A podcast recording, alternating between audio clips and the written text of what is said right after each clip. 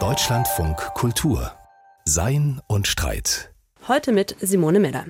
Kommende Woche steht der Welttag der Philosophie an, am 17. November, und wir nehmen das zum Anlass, auf die Geschichte, die Gegenwart, auch die Potenziale von weiblicher, von feministischer, auch von queer-feministischer Philosophie zu schauen. Warum brauchen wir die, um mit den großen Herausforderungen unserer Zeit umgehen zu können, um denen begegnen zu können? Das wollen wir rausfinden und dazu darf ich jetzt ganz herzlich begrüßen die Philosophin Eva von Redeker. Herzlich willkommen. Hallo, vielen Dank für die Einladung. Frau von Redeker, niemand denkt ja im luftleeren Raum. Wir knüpfen mit unseren eigenen Ideen immer schon an bereits Gedachtes an. Was sind denn für Sie ganz wichtige Bezugsgrößen für Ihr eigenes Denken? Welche PhilosophInnen haben Sie da besonders geprägt, wenn Sie da eine Handvoll auswählen dürften? Mhm. Ah, schön. Ähm, Hannah Arendt nennt das ja das Geisterreich der DenkerInnen, mit denen man immer im Gespräch steht. Und also tatsächlich wäre Hannah Arendt da bei mir eine der ersten.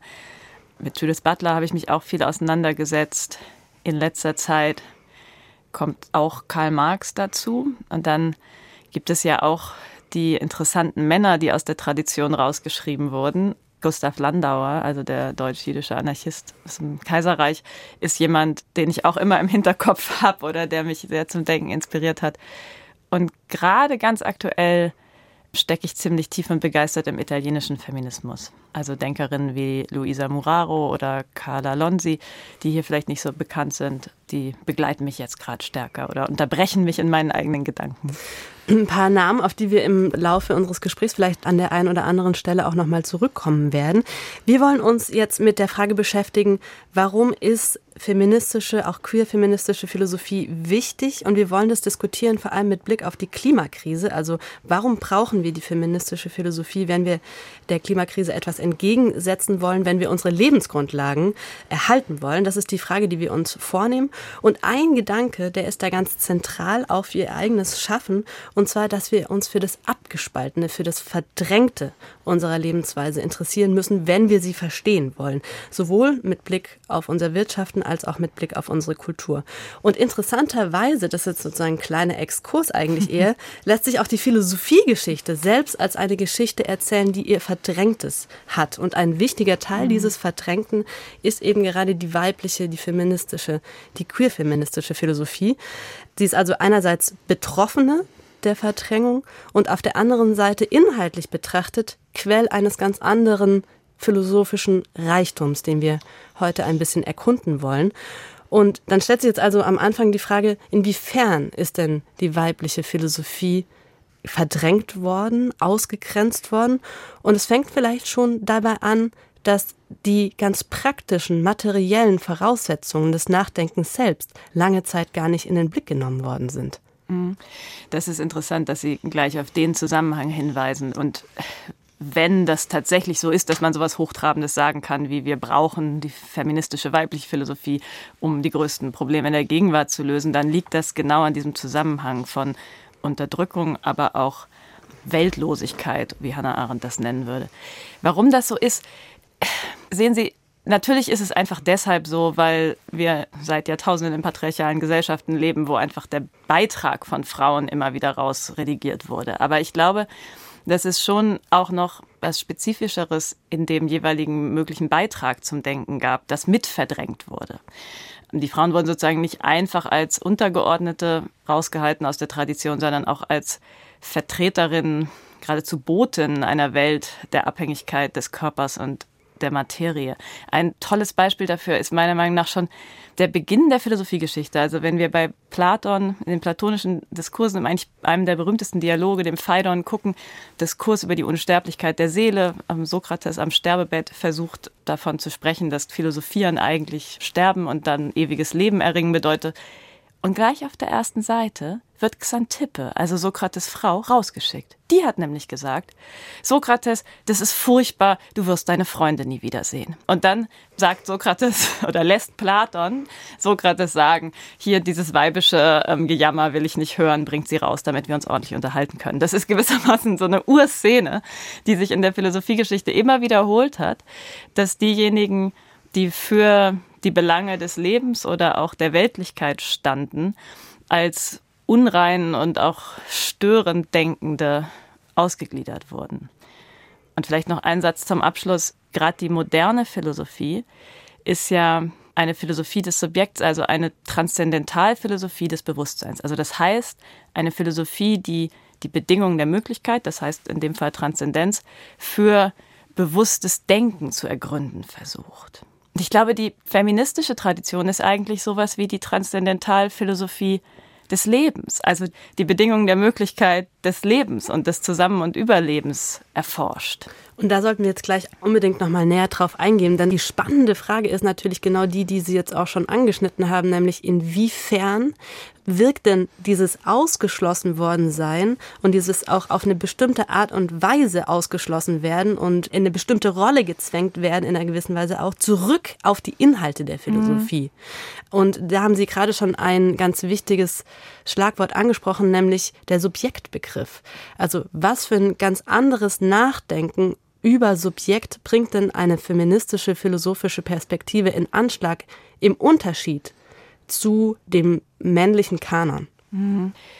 Also Frauen sowie lange Zeit auch sogar besitzlose Männer und erst recht rassifizierte Menschen waren ja lange Zeit von diesem Status des Subjekts als jemand, der verstanden wird als sich selbst besitzendes Individuum, ausgeschlossen. Es galt sozusagen Besitzer von etwas und auch von sich selbst sein zu können, souverän, frei sein zu können, war wenigen bürgerlichen männlichen Subjekten vorbehalten. Und das Interessante ist jetzt, man könnte sagen, gut, dann waren die außen vor, dann sind die eben Expertinnen für das Ausgeschlossene, Expertinnen für die Unterdrückung. Ist auch was, aber ist natürlich nicht alles.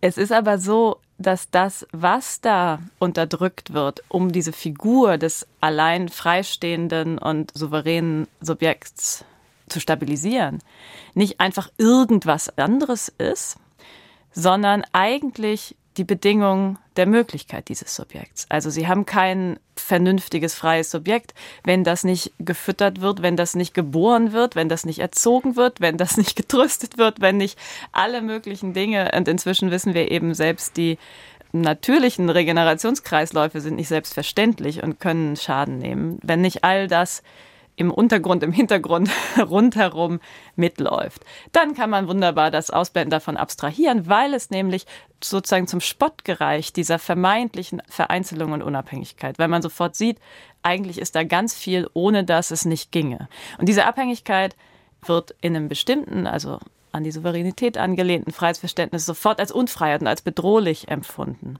Und deswegen ist eben das was abgespalten ist, nicht einfach irgendwas, sondern es ist eigentlich die Grundlage. Und in dem Fall ist es dann so, dass die Expertise darüber, ja, wie in der Hegelschen Dialektik würde man sagen, gewissermaßen die Knechte dazu befähigt oder die Mägde in dem Fall. Ähm, den Herrn äh, zu ja, stürzen. den Herrn zu stürzen. Die könnten ohne, weil die haben eigentlich alles, was es braucht. Das ist eine schöne Formulierung auch in diesem Bild von Dialektik, These und Antithese. Wenn wir jetzt also subsumieren können, das tradiert männliche philosophische Subjekt war eben immer eines, das Autonomie für sich veranschlagt hat, Autonomie ohne Abhängigkeiten gewissermaßen behauptet hat. Und wenn wir jetzt also ein ganz anderes Subjekt zugrunde legen, eben eines, das erst einmal abhängig ist, auch wenn wir von den ganz kleinen Menschen ausgehen. Ja, Babys sind erstmal radikal abhängig mhm. von Fürsorge. Wenn wir also von einem Subjekt ausgehen, das sein Leben lang Hunger und Durst hat, Obdach braucht, Geborgenheit braucht, Anerkennung sucht, wie verändert dieser ganz andere Subjektbegriff auch das Nachdenken über so Begriffssäulen und Wertesäulen der Aufklärung wie etwa Freiheit, Gleichheit, Geschwisterlichkeit? Mhm. Natürlich eine wahnsinnig große Frage. Hat es ja bei Ihnen auch schon verändert, weil es nämlich nicht Brüderlichkeit heißt. Das ist so ein schöner erster Effekt. Ich glaube, indem es in all diesen Begriffen die Bezogenheit oder die menschlichen Verhältnisse und Beziehungen mit einträgt. Ich sage immer ganz gern, dass selbst noch die radikale, umstürzlerische, kritische männliche Philosophiegeschichte sich dieser Formel bedient, wir seien frei geboren. Also auch bei Rousseau, das ist dann auch gerade der Bezugspunkt, an dem man vollkommen richtig und progressiv eben den Erhalt der Freiheit für alle einfordert. Also bei Rousseau, wir sind frei geboren, der Mensch ist frei geboren und doch liegt er überall in Ketten und was abgeschafft werden muss, ist eben die zweite Hälfte dieses Widerspruchs. Ich glaube aber, dass das ein Holzweg ist. Wir sind natürlich, jeder, der je ein Baby gesehen hat, weiß das, unfrei geboren. Kaum ein Säugetier ist so erstmal so unfrei und unfähig wie ein Menschenkind. Und die Freiheit ist gerade das, was wir einander ermöglichen und geben müssen. Also natürlich hat die aufklärerische Tradition damit recht, dass die Freiheit ein großes übergeordnetes Ziel ist, aber sie ist nicht irgendwie immer schon da und muss dann nur gewissermaßen geschützt werden, zum Beispiel durch Rechte und durch Sicherheit und durch eine Sphäre wie Eigentum, sondern viel radikaler, die muss immer wieder neu gemeinsam hergestellt werden. Und dafür brauchen sie auch die anderen, die sie erziehen, die sie auch erkennen in ihrem freien Handeln, manchmal auch einfach die ihnen Raum geben und die gemeinsam die Lebensgrundlagen wiederherstellen, derer es eben braucht. Also frei sein kann man eben, soweit wir wissen, jedenfalls nur im Leben. Und ähm, auch mit der Gleichheit ist es so, dass dann plötzlich nicht mehr diese formale Gleichheit dasselbe Anrecht auf die angeblich schon natürlich gegebene Freiheit zu haben, also eine ganz dünne Formulierung der Rechtegleichheit, sondern es war, nee, Gleichheit, die muss sich irgendwie im Leben zeigen. Ja, Gleichheit muss auch heißen, dass hier nicht manche Leute frieren und andere nicht und manche sich ihre warme Mahlzeit nicht leisten können und andere im Überfluss leben. Auch diese Aspekte müssten von Gleichheit mit berücksichtigt oder ja auch revolutioniert werden. Ja, und die Geschwisterlichkeit ist natürlich dann das beste Beispiel. Was wäre kein Kampf zwischen erstgeborenem Sohn und zweitem oder auch eine Verschwörung der Brüder zum Sturz des Vaters, aber zur Errichtung einer neuen, sozusagen dann republikanischen Herrschaft der Männer. Was wäre eine Geschwisterlichkeit, in der es vielleicht auch gar nicht darauf ankommt, ob man Bruder oder Schwester ist oder ob jemand, der Schwester war, mal Bruder wird und gewissermaßen auch das Kindsein gewahrt bleibt in der Vergemeinschaftung. Das haben wir also schon gesehen, warum und inwiefern ein weiblicher, ein feministischer Blick in der Philosophie bedeutsam ist, geradezu paradigmatisch sein kann, um die Welt anders zu begreifen, auch so Grundsäulen des aufklärerischen Denkens anders zu begreifen. Was ist allerdings mit diesem kleinen vorgeschobenen Wörtchen queer? Also das ist ein vorgeschobenes Wörtchen, das mindestens, allermindestens in den letzten 30 Jahren einige PhilosophInnen für sich beanspruchen. Das sind meistens PhilosophInnen, die sich selbst in der Tradition der feministischen Theoriebildung verorten, also auch sie. Und das Wörtchen queer verweist natürlich darauf, dass es eine soziale, aber eben auch eine philosophische Perspektive und Position gibt, die sozusagen außerhalb sich befindet dieser geschlechtlichen, vor allem heterosexuellen Binarität zwischen Mann und Frau. Und diese Position ist ihrerseits natürlich selbst, vor allem die soziale Position, eine lange Zeit bis vielleicht sogar in die Gegenwart hinein in einer gewissen Weise aussätzige, selbstverdrängte Position. Mhm. Wenn Sie jetzt in ganz groben Zügen beschreiben sollten, was durch diese Art von abweichender Perspektive sichtbar wird, was wäre Ihnen dann der allerwichtigste Punkt? Mhm. Tatsächlich als allererstes das Begehren. Also queer hat die interessante Kombination von einer Begehrenspraxis, einer, einer Richtung von, von Sehnsucht und Trieb, die nicht aufgeht in dem gegenwärtig Erwarteten und sozusagen Anständigen. Und ist eine bestimmte Subjektposition, die aber keine stabil zu behauptende ist, sondern eine ist, die versucht, sich außerhalb von gängigen Gegensätzen selbst noch von dem Gegensatz von Unterdrücker und Unterdrückten zu etablieren. Und ich glaube, also ob jetzt dieses Wort dafür so glücklich ist und ähm, vielleicht hätte man einfach bei pervers bleiben sollen, dann wäre sozusagen die Irritation, aber auch die Verständlichkeit gegeben. Dieses kleine Wörtchen scheint mir für die Philosophie und auch für das gesellschaftliche Nachdenken über die Überwindung von Unterdrückung und Ungleichheit sehr unverzichtbar. Denn erstens entsteht ja schon also wie wir das Gespräch anfingen mit dem weiblichen Denken gegenüber dem männlichen, irgendein gewisses Unbehagen hat man bei diesen Formulierungen und das ist auch gut so. Denn wenn das so klar zutreffende Pauschalisierungen eben und eben dann nicht, sondern Kategorisierungen wären, dann gäbe es ja gewissermaßen auch keinen Weg raus. Also wie soll man denn dann, was ist denn dann das Jenseits? Man braucht irgendeine Art von Abweichung und auch Sehnsucht die das Gegebene schon im Gegebenen sprengt. Ein Stück weit würde ich sagen, dass dafür queer steht. Dann steht es eben gegen diese Vereindeutigung, die eine Herrschaftslogik so lückenlos erscheinen lässt, dass auch nur der Krieg sie überwinden könnte. Und das scheint mir für Revolution oder Transformation ein sehr schlechtes Modell zu sein, weil es da ja nicht darum geht, den Gegner auszulöschen, sondern sich gemeinsam zu transformieren.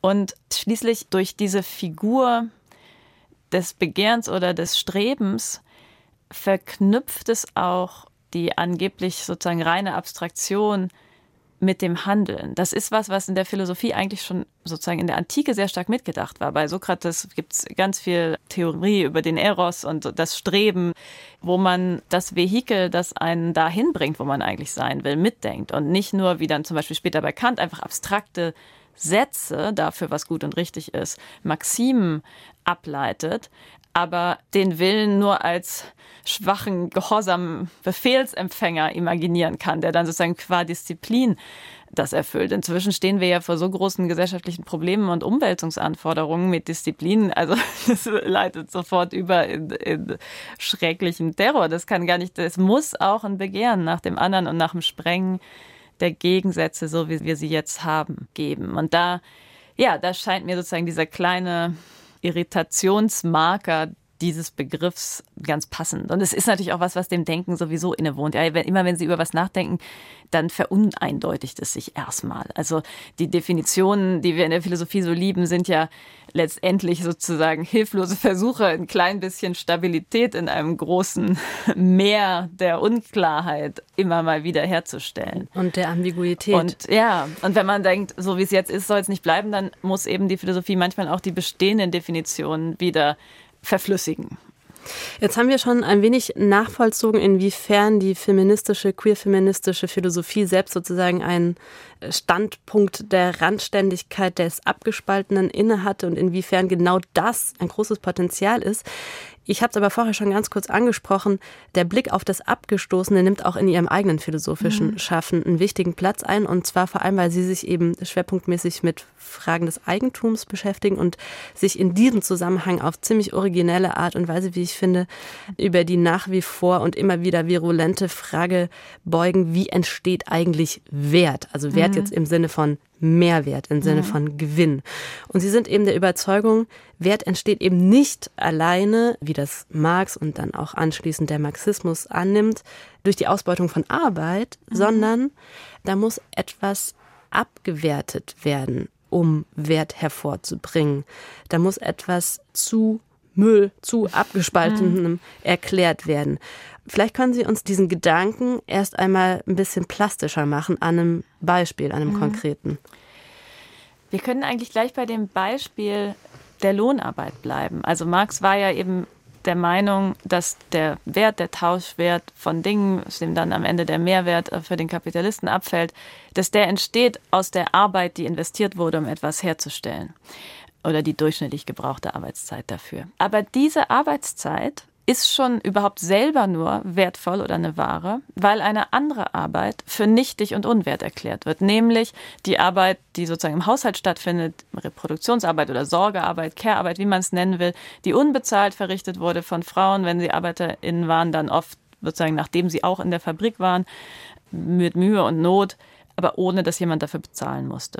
Insofern haben wir schon, damit es die wertvolle Lohnarbeit gibt, eine wertlose andere Arbeit, die in früheren ökonomischen Verhältnissen, die dann in anderer Hinsicht problematisch waren, aber zum Beispiel in einer bäuerlichen Arbeitsteilung nicht auf dieselbe Art wertlos waren. Also wenn man selbst ein Stück weit heute noch auf einem landwirtschaftlichen Betrieb lebt, dann gibt es zwar eine sehr rigide Arbeitsteilung zwischen den Geschlechtern oft, aber die Arbeit ist gleich essentiell für das materielle Überleben. Es ist nicht so, dass das eine der Brotverdiener ist und die andere nur für die Wärme sorgt. Und diese Umdeutung von. Wobei ehrlich gesagt Wärme in, in diesem ganz konkreten Kontext, in dem wir stimmt. gerade stecken, ziemlich essentiell ist. Ja, wobei das machen auf dem Hof ja die Männer, die hacken ja Holz. die Frauen füttern Kälber. Ähm, genau, also die stimmt. Wir müssen unterscheiden zwischen der ideologischen, emotionalen Wärme die angeblich und aber das, im Grunde ist ja auch das Umdeuten des Haus gemütlich haltens, was einfach Arbeit ist, in Liebesdienst, das ist sozusagen ein Mechanismus des Unsichtbarmachens. Und eben nicht nur unsichtbar, so wurde das oft diskutiert, aber es ist eben auch wirklich ein Wertlosmachen. Und es gibt auch Praktiken der Häme und, und der Gewalt, die diese Wertlosigkeit immer wieder markieren, indem man eben dann wirklich, also bestimmte Sachen nicht lobt, diejenigen, die dann diese Arbeit erfüllen, abwertet und verächtlich macht und im Grunde aktiv eine bestimmte Nichtigkeit oder Wertlosigkeit zu produzieren, die dann als Kontrast gereicht für etwas anderes, womit man spekulieren kann auf Verkaufserlöse. Und wenn man auch nur annähernd versucht, sich vor Augen zu führen, in was für einer welthistorischen Epoche wir leben, eben an der Schwelle zum Anthropozän und einem neuen katastrophalen Weltklima, dann muss man nochmal neu und anders sowohl den Beitrag der Natur und der natürlichen Kreisläufe zu unserem wirtschaftlichen Schaffen mitdenken, aber auch eben den Effekt oder den Eintrag, den unser Arbeiten hat in die Natur. Und da würde ich sagen, dass in jeder Ware, die hergestellt wird, immer mitproduziert wird, viel Müll, Vergiftung und Abfall, der überhaupt erst dazu führt, dass man dann einen bestimmten Gewinn machen kann, weil man eben nicht für alles aufkommen muss, weil man bestimmte Sachen einfach umsonst absondern kann. Auch das ist ein spezielles Merkmal des modernen Eigentums, dass man es veräußern kann, quasi in einem Moment sagen, es ist nicht mehr meins. Bei traditionelleren Zugehörigkeiten ist das gar nicht so leicht. Das ist auch, Entschuldigung, dass ja, ich da einmal ganz kurz einhake, das ist auch eine verrückte Zweigesichtigkeit. Denn solange man etwas besitzt, kann man es behandeln, wie man möchte, bis mhm. hin zur kompletten Zerstörung. Und dann kann man an irgendeiner x-beliebigen Stelle aber sagen, okay, ich trete zurück vom Besitz und lasse es einfach ja, fallen. Jetzt ist es nicht mehr meins und ich bin nicht mehr zuständig. Und das. Ich trete zurück von der Verantwortung. Ja, genau. Und die, diese Dinge verschwinden dann aus den Bilanzen, aber die verschwinden natürlich nicht aus der Welt. Und ja, das ganze CO2 in der Atmosphäre ist natürlich das offensichtlichste Beispiel, aber auch selbst sowas wie Verpackungsmüll und Produktionsrückstände auch der ausgelaugte Boden bei nicht nachhaltiger Landwirtschaft, wo Dinge systematisch produziert werden, die nur noch Halden sind. Und Natürlich könnte man jetzt sagen, ja gut, aber das machen ja nicht alle und manche sind auch sehr sorgsam und vorsichtig und das stimmt ja auch. Aber in einem System, was insgesamt auf Konkurrenz basiert, ist es eben so, dass diejenigen, die stärker abspalten, stärker abwerten und Müll produzieren, stärker auswerfen, billiger produzieren können.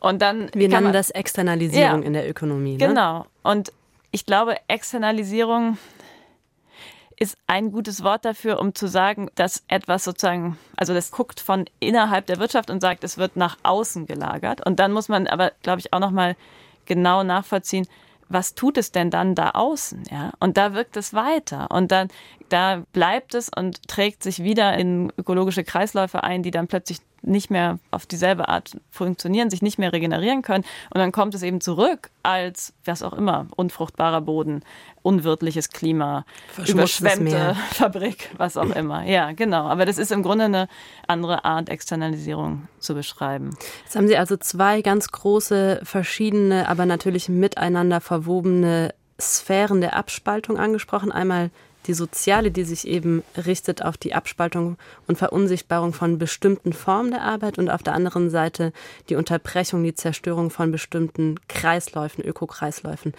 Und vor diesem Hintergrund stellt sich jetzt natürlich die Frage, okay, wie könnte dann aber Wert zum einen anders verstanden werden, eine typisch philosophische Frage, und wie könnte mhm. Wert anders entstehen?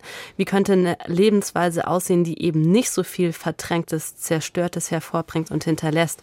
Und eine ziemlich prominente Alternative, die gerade viel diskutiert wird, ist eben die sogenannte Kreislaufwirtschaft, mhm. also ein Modell, das dem Namen nach ja schon sich sehr stark inspiriert an Ökosystemen. Das heißt, in einer idealen Kreislauf Kreislaufwirtschaft wäre der Output wiederum Input, sodass sozusagen mhm. möglichst wenig abgespaltenes, möglichst wenig zerstörerisches anfällt, zerstörerisches im Sinne von ganz konkreten Müll, von Giftstoffen, aber natürlich auch von zerstörten Menschen. Mhm. Ähm, es ist natürlich wahnsinnig schwierig, so eine komplexe Gesellschaft wie die unsere zu überführen in eine Kreislaufwirtschaft und dafür Konzepte zu entwickeln.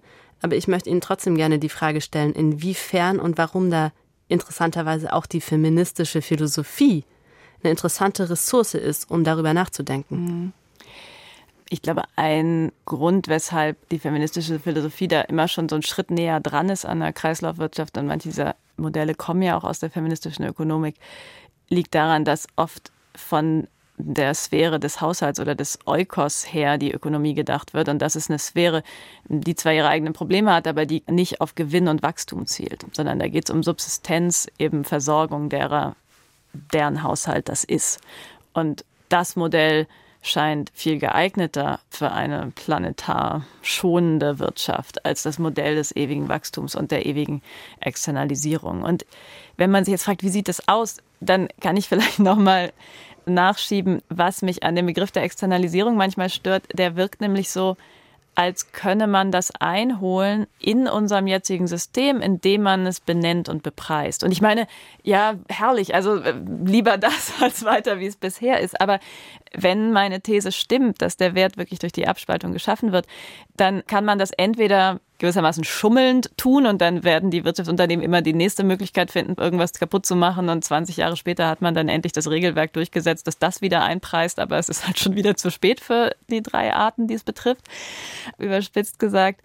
Oder man macht es ernst und dann gibt es aber keinen Gewinn mehr. Also dann ist dieses Profitmotiv nicht mehr zu füllen. Und dann haben wir eine ganz andere Wirtschaft. Und das wäre dann vielleicht genau der Schritt dazu zu sagen, wir müssen alles berücksichtigen. Nichts darf einfach abgestoßen und abgespalten werden. Wir dürfen es nicht mehr von uns verantwortungslos lossagen. Also bleiben wir gewissermaßen bei den Sachen, bleiben wir immer einem Kreislauf.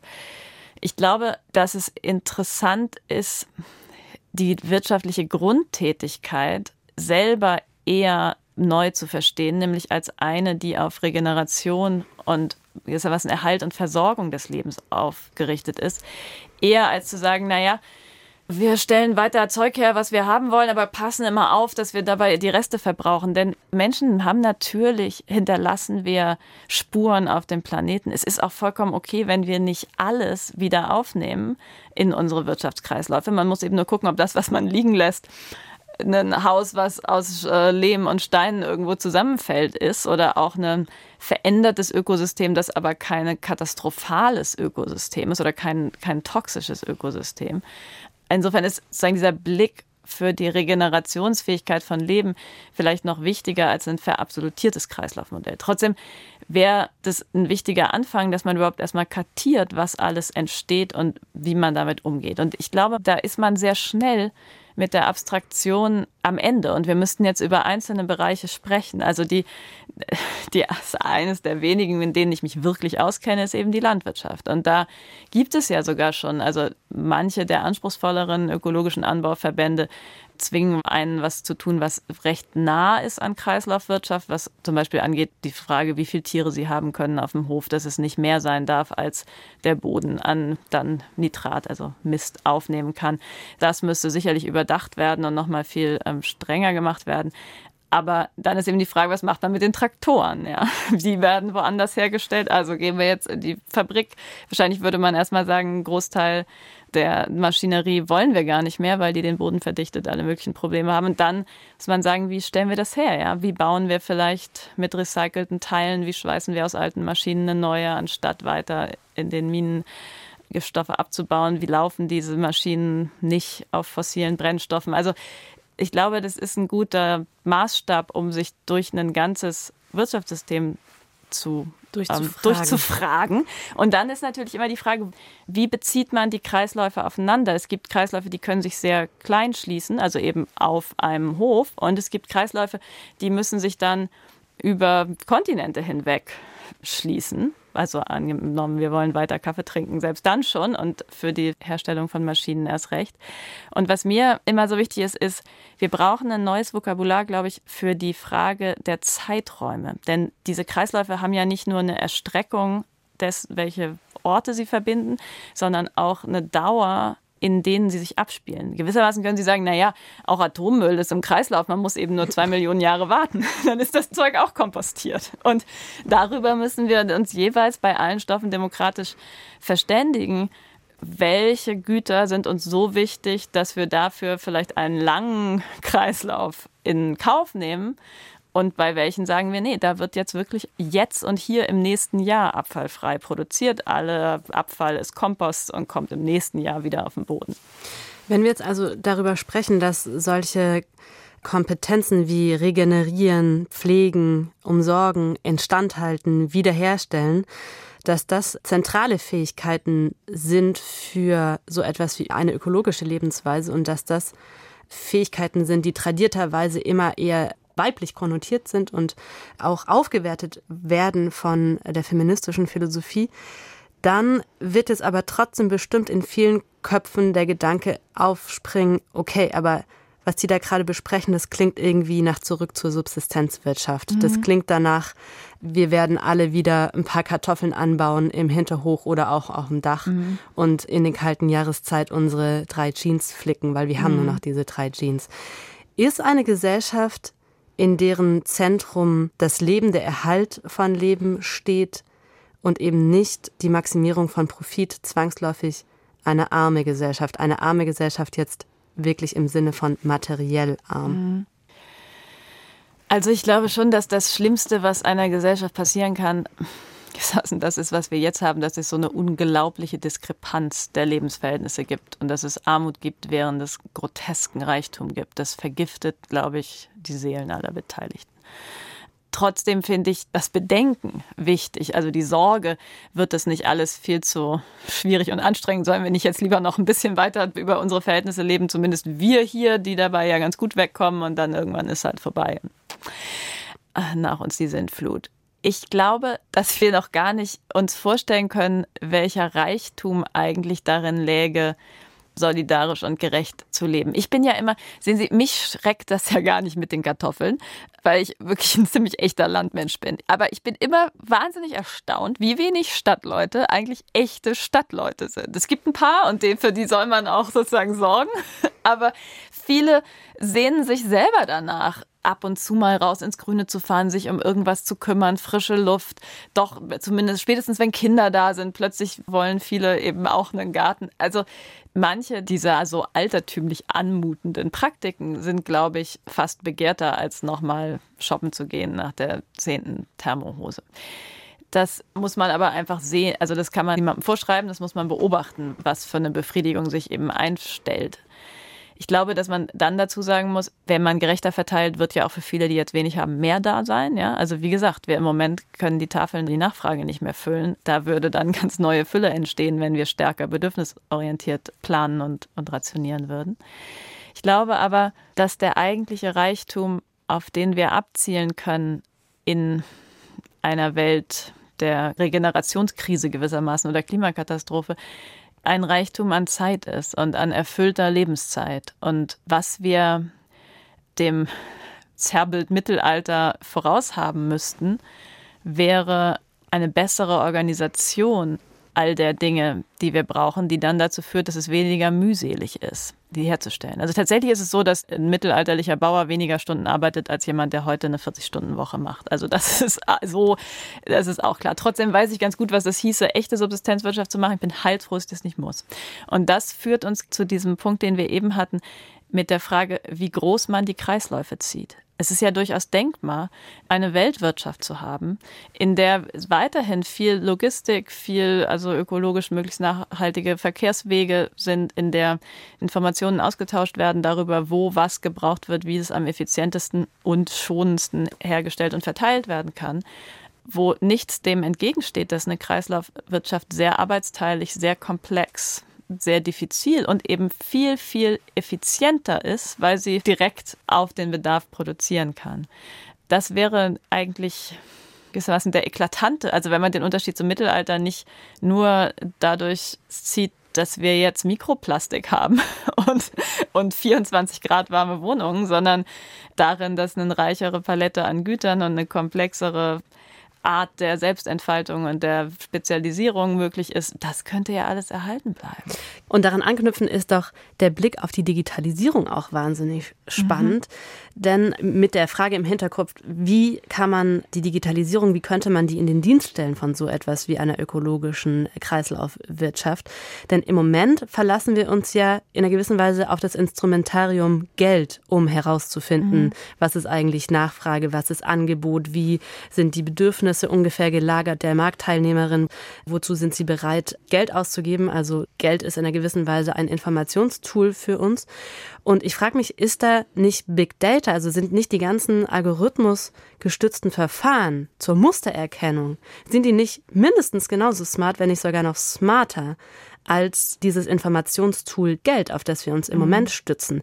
Was meinen Sie dazu? Könnten wir, müssten wir nicht sogar eigentlich genau diese Art von technischem Fortschritt, den wir in Form der Digitalisierung sehen, leider sehr oft auf privatisierte Weise sehen, könnten wir den nicht in den Dienst einer ganz anderen Bedürfnisermittlung stellen. Mhm. Also tatsächlich ist es ja auch so, dass Geld zwar in der neoklassischen Ökonomik als Informationstool gilt, also darüber die Nachfrage erhoben wird, aber es ist natürlich immer nur die Nachfrage der Kaufkräftigen. Und faktisch ist es inzwischen so, dass für die meisten Bereiche unserer tatsächlichen Wirtschaft gilt, dass die digitale Marktforschung und das Sammeln von Daten über Interessen und das Rating, dass das viel entscheidendere Tools sind, um Produktion zu steuern. Wir haben gewissermaßen schon diese digitale Bedürfniserhebung. Es gibt ja auch immer dieses Beispiel, dass Amazon ein Patent hat für ein Advanced Shipping Algorithm, also dass man Leuten Sachen schickt, die sie noch gar nicht bestellt haben, aber die man ziemlich sicher prophezeien kann, dass sie sie bestellen werden. Und tatsächlich glaube ich, dass eine Kreislauf Planwirtschaft, die bedürfnis- und nicht gewinnorientiert wäre, sich digitaler Plattformen bedienen muss, auf denen man gewissermaßen sowas wie eine ständige Weihnachtswunschliste führt, ja, was für Dinge man braucht. Es gibt auch so Entwürfe, wo dann prämiert wird, wenn man rechtzeitig vorher sagt, was man will, aber man kann eben auch kurzfristig was draus nehmen. Die, auf der Produktionsseite wird eingestellt, was gerade hergestellt werden kann. Dazu müsste man aber natürlich selbst noch diese Infrastrukturen einmal durch das kritische Examen der Nachhaltigkeit laufen lassen. Ja? Und eine ganz wichtige Revolution in der Digitaltechnik wäre die derzeitige KI, die auf, also in der neuronale Netzwerke so groß sind, weil die eben von diesen paar wenigen großen Playern, die ein irrsinniges Monopol an großem Arbeitsspeicherplatz haben, also die riesige Serverfarmen haben, entwickelt sind und das Trainieren von einem so einem State-of-the-Art künstliche Intelligenz neuronalen Netzwerk, das verbraucht die Lebenszeit von fünf Autos an CO2-Ausstoß, weil eben so viel Elektrizität abgerufen wird.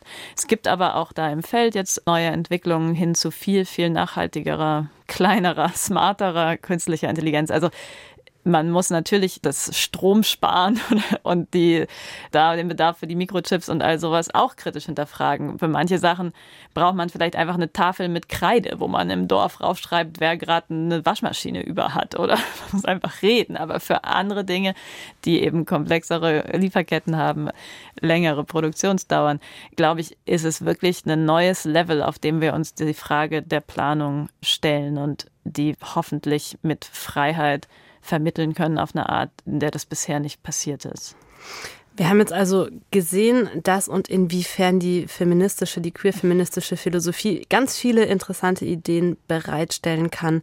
Das Abgespaltene unserer Lebensweise, auch das Abgespaltene unserer Philosophiegeschichte sichtbar zu machen und zu integrieren, Vorschläge zu formulieren für eine Lebensweise, die eben den Erhalt des Lebens in den Mittelpunkt stellen kann. Und für solch eine riesengroße Transformation unserer Lebensweise braucht es natürlich aber auch einen gewaltigen Kulturwandel. Sehen Sie den am Werk? Haben Sie Hoffnung auf den? Ach, Hoffnung braucht man ja immer, wenn man was nicht sieht. Doch, ähm, also wenn jetzt irgendjemand nicht abgeschaltet hat und dass wir so ein Gespräch führen, all das sind doch Zeichen, dass es ein gewisses Krisenbewusstsein gibt. Ich bin also, wie Sie wissen, sehr begeistert von manchen der sozialen Bewegungen der Gegenwart und auch dem Ernst, den viele in der jüngeren Generation mitbringen und in dem wirklichen vehementen Pochen darauf, dass wir uns neue Sachen einfallen lassen müssen. Und ich glaube auch, dass aus diesen Tätigkeiten des Sorgens und für Bedürfnisse Präduzierens selber eine Qualität von Glück und Sinn. Also, und je schwerer die Lebensumstände sind, desto wichtiger wird auch eine Ressource wie eben einfach immerhin Sinn, ja, dass man irgendwie weiß, was man gemacht hat, bevor man stirbt. Dass das helfen wird bei der Transformation hin zu schonenderer Wirtschaft und auch hin zu, sehen Sie, verdrängen und abspalten kostet immer Energie und macht immer Angst, weil man ja immer selber das Abgespaltene sein könnte. Wenn man immer sich behaupten muss gegen dessen Wiederkehr. Und wenn man das umdreht und sagt, nein, also das revolutionäre Handeln jetzt ist eben, wie ich das manchmal nenne, Weltwiederannahme, also sich auch das schon lange in der Vergangenheit abgespaltene, nicht nur das, was jetzt in unserer gegenwärtigen Wirtschaft passiert, anzunehmen, damit geht eine große Befreiung einher, weil man plötzlich etwas ins Auge sehen kann, dem man die ganze Zeit versucht hat auszuweichen. Herzlichen Dank, Eva von Redeker, für das inspirierende Gespräch. Gerne. Vielen Dank für die tollen Fragen. Alles Gute Ihnen. Danke fürs Zuhören auch. Vom Zusammenhalt der Welt kommen wir jetzt zum Zusammenhalt unserer ganz konkreten bundesdeutschen Gesellschaft. Bundespräsident Steinmeier sorgt sich nämlich um die Erosion des Gemeinsinns. Dem will er etwas entgegensetzen und hat diese Woche deshalb nochmal einem Vorschlag Nachdruck verliehen, seinem Vorschlag nämlich nach einer sozialen Pflichtzeit.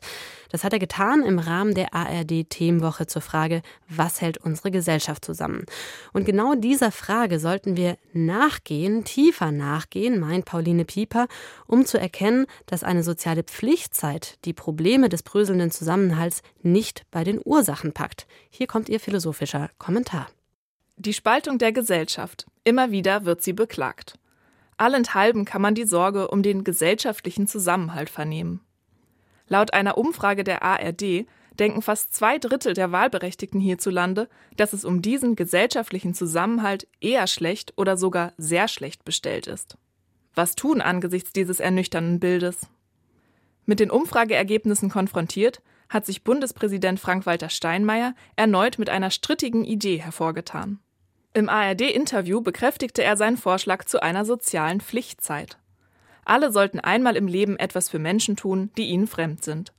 So könne gesellschaftlicher Zusammenhalt eingeübt werden. Aber ist das ein politisch sinnvoller Ansatz? Um das beurteilen zu können, sollte man einen Schritt zurücktreten und klären, was gesellschaftlichen Zusammenhalt überhaupt ausmacht. Damit ist die philosophische Grundfrage der Soziologie aufgeworfen. Es ist die Frage danach, wie aus der Interaktion zahlreicher Individuen eine Gesellschaft hervorgeht. Worin besteht das soziale Band, das uns miteinander verbindet? Eine einflussreiche Antwort auf diese Frage hat einer der Gründerväter der Soziologie, Emil Durkheim, gegeben. Ihm zufolge ist es die gesellschaftliche Arbeitsteilung, die Zusammenhalt zwischen den Mitgliedern moderner Gesellschaften erzeugt, oder, wie Durkheim es nennt, organische Solidarität. Während zuvor moderner Zeit in kleinen Gemeinschaften gelebt und gearbeitet wurde, sind die Menschen in modernen Gesellschaften über eine komplexe, spezialisierte Arbeitsteilung miteinander verbunden. Wie die Teile eines Organismus sind die verschiedenen individuellen Tätigkeiten voneinander abhängig. Man denke nur daran, wie viele Handgriffe ineinander greifen müssen, damit eine Großstädterin im Supermarkt ihren gewohnten Einkauf tätigen kann. Vermittelt über Arbeitsteilung und wechselseitige Abhängigkeit kann unter den Gesellschaftsmitgliedern ein Gefühl der Zusammengehörigkeit entstehen. Gefährdet wird dieser Zusammenhalt allerdings, wenn es zu Defiziten und Ungerechtigkeiten bei der Organisation der Arbeit kommt. Starke Einkommensunterschiede beispielsweise, eine unfaire Verteilung der Arbeitslast oder mangelnde gesellschaftliche Wertschätzung bergen demnach eine soziale Sprengkraft, die dem gesellschaftlichen Zusammenhalt enorm zusetzt. So lässt sich erkennen, was an Steinmeiers Pflichtzeitvorschlag problematisch ist. Er führt die gesellschaftliche Spaltung nur auf ein mangelndes Bewusstsein der Zusammengehörigkeit zurück. Durch gemeinwohlorientierte Tätigkeiten sollen wir Zusammenhalt üben. Tatsächlich aber müsste, wie man mit Dürkheim sagen kann, gesellschaftlicher Zusammenhalt in faktisch gerechten Arbeitsverhältnissen begründet sein. Einmal im Leben für jemand Fremdes tätig zu sein, wird nicht heilen können, was strukturell im Argen liegt. Man denke nur an die unzureichende Bezahlung von Pflegekräften oder die mangelnde Anerkennung von Care-Arbeit. Es ist bezeichnend, dass die Befragten der ARD-Studie einen spaltenden Konflikt an erster Stelle genannt haben: den Konflikt zwischen Arm und Reich. Diesen Aspekt hat der Bundespräsident freilich übergangen. Steinmeier zeigte sich im Interview durchaus offen für andere Ideen. Fündig werden könnte er da schon in der eigenen Partei. Die hat jüngst die 25-Stunden-Woche bei vollem Lohnausgleich zum Parteiziel erklärt. Und SPD-Vorsitzende Saskia Esken forderte kürzlich eine Vermögenssteuer zur Förderung des gesellschaftlichen Zusammenhalts. Diese Ideen setzen an der richtigen Stelle an.